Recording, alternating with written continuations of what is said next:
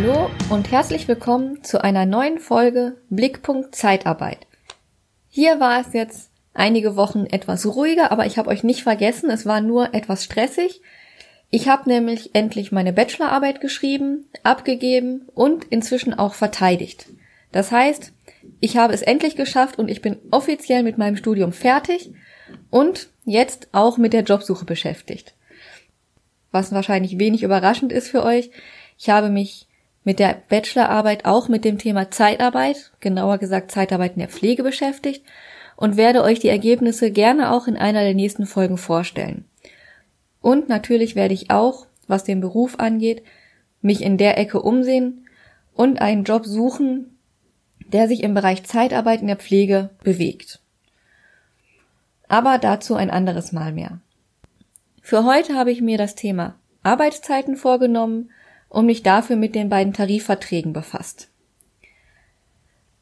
Wer wissen will, wie er arbeiten muss oder wie viel er verpflichtet ist zu arbeiten und was das genau heißt, hat dafür eine ganze Reihe Quellen, in denen er Angaben findet. Zuerst empfiehlt sich immer, mal in den eigenen Arbeitsvertrag zu gucken. Da steht in der Regel, jemand ist für 40 Stunden angestellt, für 35, für 37,5. Aber oft steht da auch ein Verweis auf einen Tarifvertrag. Wenn das so ist, lohnt es sich, diesen auch mal durchzulesen. In der Zeitarbeit findet sich dieser eigentlich fast immer. Und es gibt außerdem noch das Arbeitszeitgesetz. Das kann man sich gerne auch mal durchlesen oder man sollte zumindest bei einigen Punkten wissen, was drin steht. Zum Beispiel, was ist die zulässige Höchstarbeitszeit, die man überhaupt arbeiten darf? Weil das Problem ist, es steht nicht immer in allen das Gleiche drin. Meistens steht sogar in allen dreien was Unterschiedliches. Was gilt dann jetzt? In den meisten Fällen gilt erstmal das sogenannte Günstigkeitsprinzip. Das heißt, es gilt der Passus, der für den Arbeitnehmer am günstigsten ist. Außerdem gibt es das Vorrangprinzip. Ein Arbeitsvertrag, der tarifgebunden ist, kann nur in ganz bestimmten Fällen zu Ungunsten des Arbeitnehmers von den Regelungen des Tarifvertrags abweichen. Und diese Fälle sind im Tarifvertrag auch explizit benannt. Wenn kein Tarifvertrag vorliegt oder ein Arbeitsvertrag ohne Tarifbindung, kann es nicht möglich sein, schlechtere Arbeitsbedingungen auszuhandeln, als das Arbeitszeitgesetz es vorsieht. Also auch hier gilt im Zweifel immer die für den Arbeitnehmer günstigere Regelung. Für den Arbeitgeber gilt daher, dass es keinen Sinn macht, Regeln zu formulieren, die sie am Ende nicht durchsetzen können. Sprich, auch sie sollten sich mit dem zuständigen Tarifwerk befassen und mit den passenden Gesetzen. Prinzipiell gibt es noch eine ganze Reihe Gesetze mehr, die man als Arbeitgeber kennen muss, aber das würde heute jeglichen Rahmen sprengen. In der Zeitarbeit gibt es, wie gesagt, eine sehr hohe Tarifbindung von fast 100 Prozent der Zeitarbeitsunternehmen und diese sind in einen der beiden Arbeitgeberverbände angeschlossen. In der Zeitarbeit gibt es eine sehr hohe Tarifbindung von fast 100 Prozent der Unternehmen und diese sind an einen der beiden Arbeitgeberverbände angeschlossen. Entweder dem BAP, dem Bundesarbeitgeberverband der Personaldienstleister, oder dem IGZ, dem Interessenverband Deutscher Zeitarbeitsunternehmen e.V. Die beiden Verträge sind sehr ähnlich. Das heißt, man sollte sich zwar den angucken, nach dem man arbeitet, wenn aber erstmal nur der andere zur Hand ist, ist das in, ich sag mal, 90 Prozent der Fälle identisch. Beide Verträge wurden mit dem Deutschen Gewerkschaftsbund verhandelt. Prinzipiell gelten in der Zeitarbeit 35 Wochenstunden als Vollzeit. Das macht monatlich im Schnitt 151,67 Stunden, je nachdem wie viel Arbeitstage ein Monat hat. In den meisten anderen Branchen liegt der Schnitt bei 37,5 bis 42 Stunden die Woche. Nach dem Arbeitszeitgesetz können sogar 48 Stunden pro Woche gearbeitet werden.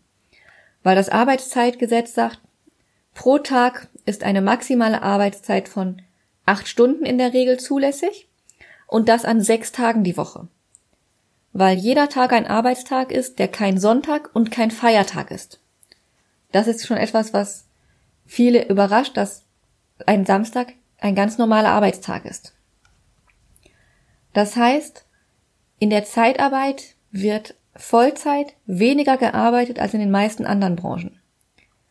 In der Praxis arbeiten die Arbeitnehmer, die extern angestellt sind, allerdings doch mehr, als im Arbeitsvertrag steht, da die Arbeitszeit bei einer dauerhaften Überlassung sich nach den Arbeitszeiten des Kundenunternehmen richtet. Hier ist, zumindest im BAP, eine Obergrenze von 40 Stunden pro Woche eingezogen. So. Jetzt sind wir schon beim Thema Arbeitszeit, aber was ist überhaupt Arbeitszeit? Nach dem Arbeitszeitgesetz ist es die Zeit vom Beginn bis zum Ende der Arbeit abzüglich der Ruhezeit. Sprich, von dem Zeitpunkt, wo ich auf der Arbeit bin, bis zu dem Zeitpunkt, wo ich die Arbeit verlasse. Die Pausenzeiten werden davon abgezogen. Wenn ich also von 9 bis 17 Uhr arbeite und eine Stunde Mittagspause habe, ist die Arbeitszeit sieben Stunden. Und das ist schon der erste Fallstrick, weil oft davon ausgegangen wird, dass Pausen mitgezählt werden. Natürlich kann ein Tarifvertrag oder auch der eigene Arbeitsvertrag das so regeln, dass Pausen mitgezählt werden, aber das ist nicht die Standardeinstellung. Die nächste Frage ist, was ist mit Zeiten für Umkleiden oder Rüstzeiten? Erstmal ist Zeit fürs Umkleiden keine Arbeitszeit. Es sei denn, beim Kundenunternehmen ist das anders geregelt. Hier gilt immer die Regelung, die beim Kunden gilt. Denn in einigen Fällen gilt Umkleidezeit als Arbeitszeit. Zum Beispiel, wenn man bestimmte Kleidung bei der Arbeit trägt. Und damit das Umkleiden bezahlt wird, müssen bestimmte Kriterien erfüllt werden.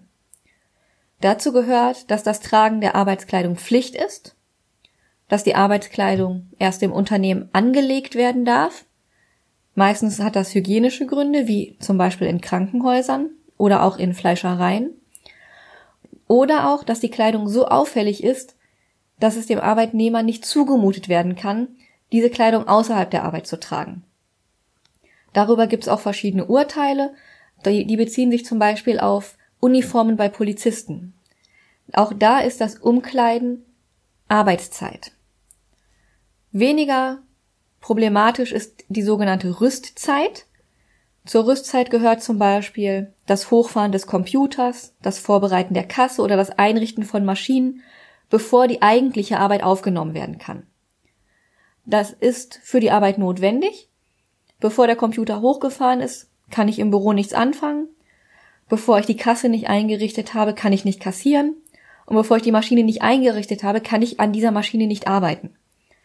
Das wird ganz normal als Arbeitszeit gesehen und auch, muss auch als Arbeitszeit bezahlt werden. Was passiert, wenn ich zum Beispiel einen Feiertag habe? Wenn ich normalerweise arbeiten müsste, aber ein Feiertag auf einen Arbeitstag fällt. Dann wird die Zeit ganz normal als Arbeitszeit berechnet, die ich normalerweise hätte arbeiten müssen. Sprich, wenn ich Vollzeit arbeite, wäre es die Zeit, die ich normalerweise an dem Tag arbeite. Und bei einer Teilzeitstelle ist es davon abhängig, wie sich meine Arbeitszeit verteilt. Wenn ich immer Dienstags, Mittwochs und Donnerstags arbeite und der Feiertag auf einen Donnerstag fällt, kriege ich die Arbeitszeit bezahlt. Wenn ich aber immer an wechselnden Tagen arbeite, kriege ich zum Beispiel nur den Durchschnitt bezahlt. Zum, also wenn kein Dienstplan besteht. Wenn ein Dienstplan besteht, hängt das davon ab, wäre ich an dem Dienst geplant gewesen oder nicht. Wäre ich, bin ich mit einem freien Dienst eingetragen, kriege ich auch an diesem Feiertag keine Arbeitsstunden gutgeschrieben. Es ist ja nicht unüblich, dass man in der Zeitarbeit mehr arbeitet als vertraglich vereinbart, also mehr als die 35 Stunden. Was passiert dann? Wenn ich mehr arbeite, ist in der Zeitarbeit ein sogenanntes Arbeitszeitkonto eingerichtet. Prinzipiell kann das immer einen positiven oder negativen Stand aufweisen.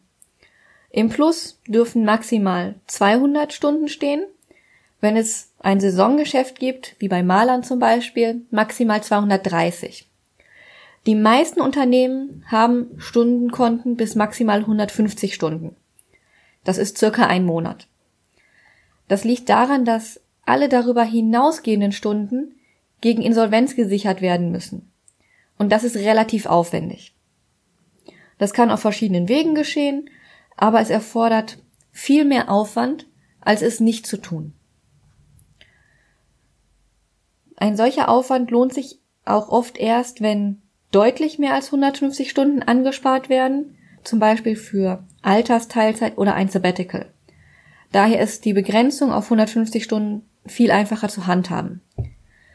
Bei Teilzeitkräften wird diese maximale Grenze von 150 Stunden angepasst auf den Anteil, den eine Arbeitskraft hat. Bei einer 50% Stelle sind es zum Beispiel maximal 75 Stunden. Was landet genau auf dem Arbeitszeitkonto? Erstmal alle Stunden, die über die vertragliche Verpflichtung hinaus gearbeitet werden. Wenn man also in einer Woche statt 35 40 Stunden arbeitet, gehen 5 Stunden auf das Arbeitszeitkonto. Wenn man in der nächsten Woche 38 arbeitet, gehen drei weitere auf das Arbeitszeitkonto. Das Arbeitszeitkonto ist prinzipiell nach zwölf Monaten auszugleichen. Das heißt, in dieser Zeit hat ein Freizeitausgleich zu erfolgen. Wenn das nicht möglich ist, kann diese Frist um drei Monate verlängert werden.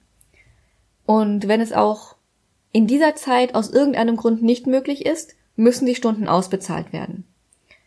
Wenn die Stunden allerdings von einem Jahr auf das andere übertragen werden, heißt das nicht, dass sich das Gesamtkontingent der Stunden im zweiten Jahr auf 300 erhöht. Wenn zum Beispiel 100 Stunden übertragen werden, sind für einen Vollzeitarbeitnehmer nur noch 50 Stunden auf dem Arbeitszeitkonto frei, die er im neuen Jahr quasi neu als Überstunden machen kann. Auch das sollte man wissen. Dann stellt sich die Frage, wie genau kriege ich die denn wieder runter? In erster Linie durch Freizeit. Das ist das Ziel und das ist auch theoretisch jederzeit möglich. Pro Monat kann der Arbeitnehmer maximal zwei Tage beantragen, wenn dafür 70 Stunden auf dem Konto sind. Oder einen Tag, wenn mindestens 35 Stunden auf dem Konto sind. Man kann also nicht sagen, ich habe jetzt acht Stunden auf dem Konto, ich möchte einen Tag abfeiern. Es muss immer so ein bisschen Puffer da sein. Allerdings müssen diese Wünsche auch mindestens eine Woche vorher angekündigt werden. Der Arbeitgeber darf den dem Antrag nur aus sogenannten dringenden betrieblichen Gründen widersprechen. Und einer dieser dringenden Gründe ist, weil zum Beispiel der Kundenbetrieb das ablehnt, weil er keinen Ersatzmitarbeiter zur Verfügung hat.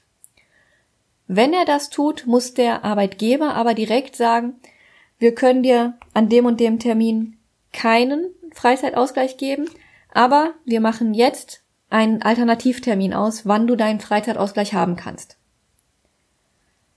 Alternativ, wer nicht abfeiern möchte, kann sich auch maximal 70 Stunden auszahlen lassen. Oder auch alle Stunden, die über 105 Stunden hinausgehen. Das wären 45 Stunden. Wenn ein Arbeitnehmer, was keiner hofft, während des Überstunden Abfeierns krank wird, kann er zumindest nach dem BAP diese auch wieder auf das Konto rückübertragen. Ähnlich wie bei einem Urlaub. Und wenn der Arbeitnehmer zu wenige Stunden arbeitet, passiert faktisch erstmal nicht viel, außer dass das Konto reduziert wird oder gar ins Minus rutscht. Wenn man also 35 Stunden in einer Woche arbeiten soll, aber nur 30 arbeitet, gehen 5 Stunden vom Konto halt wieder runter. Hier ist im BAP keine Grenze genannt, wie weit das Konto ins Minus gehen kann. Der IGZ-Tarifvertrag nennt eine Grenze von 21 Minusstunden. Hier gilt, dass die Stunden später durch Mehrarbeit ausgeglichen werden, wenn ein Einsatz zum Beispiel längere Arbeitszeiten hat. Allerdings gibt es auch da Grenzen. Es ist nicht möglich, einen Vollzeitarbeitnehmer für mehrere Monate nur mit 20 Stunden im Monat zu beschäftigen und die Minusstunden so zu sammeln. Und daher sind halt Grenzwerte festgelegt. Die sind allerdings halt wirklich nur im Tarifvertrag festgelegt und keine gesetzlichen Grenzwerte. Es ist immer möglich, dass auch Mitarbeiter ausscheiden und dann kann einer von zwei Fällen eintreten. Es bestehen Plusstunden. Diese werden dann entweder durch Freizeit abgegolten oder mit dem letzten Gehalt ausgezahlt. Oder es bestehen Minusstunden.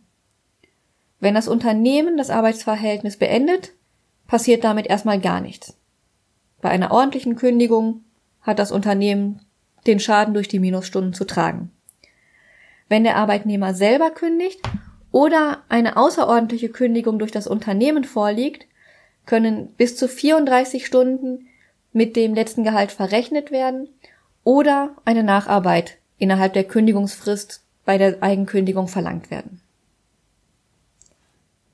Das war es jetzt erstmal zum Thema Arbeitszeit und ich danke euch fürs Zuhören. Ich hoffe, dass es euch ein wenig Klarheit gebracht hat, wo man was zum Thema Arbeitszeit findet, was genau Arbeitszeit ist und wie man damit umgeht. Dann wünsche ich euch noch eine schöne Zeit und ihr werdet in nächster Zeit wieder regelmäßiger von mir hören. Und ich werde euch bestimmt auch ein wenig auf dem Laufenden halten, wie sich meine Jobsuche entwickelt. Bis dahin wünsche ich euch alles Gute und entscheidet, ob ihr das Leben als Risiko oder als Chance seht.